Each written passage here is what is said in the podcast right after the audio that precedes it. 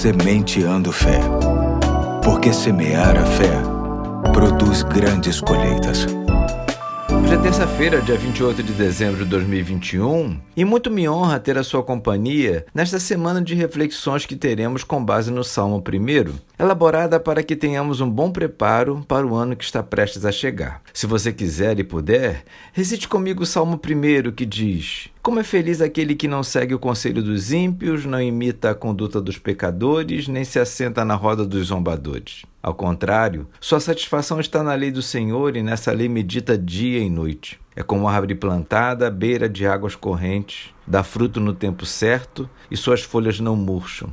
Tudo o que faz prospera. Não é o caso dos ímpios. São como a palha que o vento leva. Por isso, os ímpios não resistirão no julgamento, nem os pecadores na comunidade dos justos. Pois o Senhor aprova o caminho dos justos, mas o caminho dos ímpios leva à destruição. Hoje quero destacar a felicidade que está reservada para aqueles que optam por não se deixar influenciar e muito menos se satisfazer pelo que ouvem e pelo que veem, sem uma avaliação minuciosa e criteriosa desses conteúdos e, acima de tudo, sem uma harmonia com a palavra de Deus. Infelizmente, este tipo de filtragem não está acontecendo e por isso muitas pessoas acabam ouvindo o que todos ouvem, fazendo o que todos fazem e falando o que todos falam.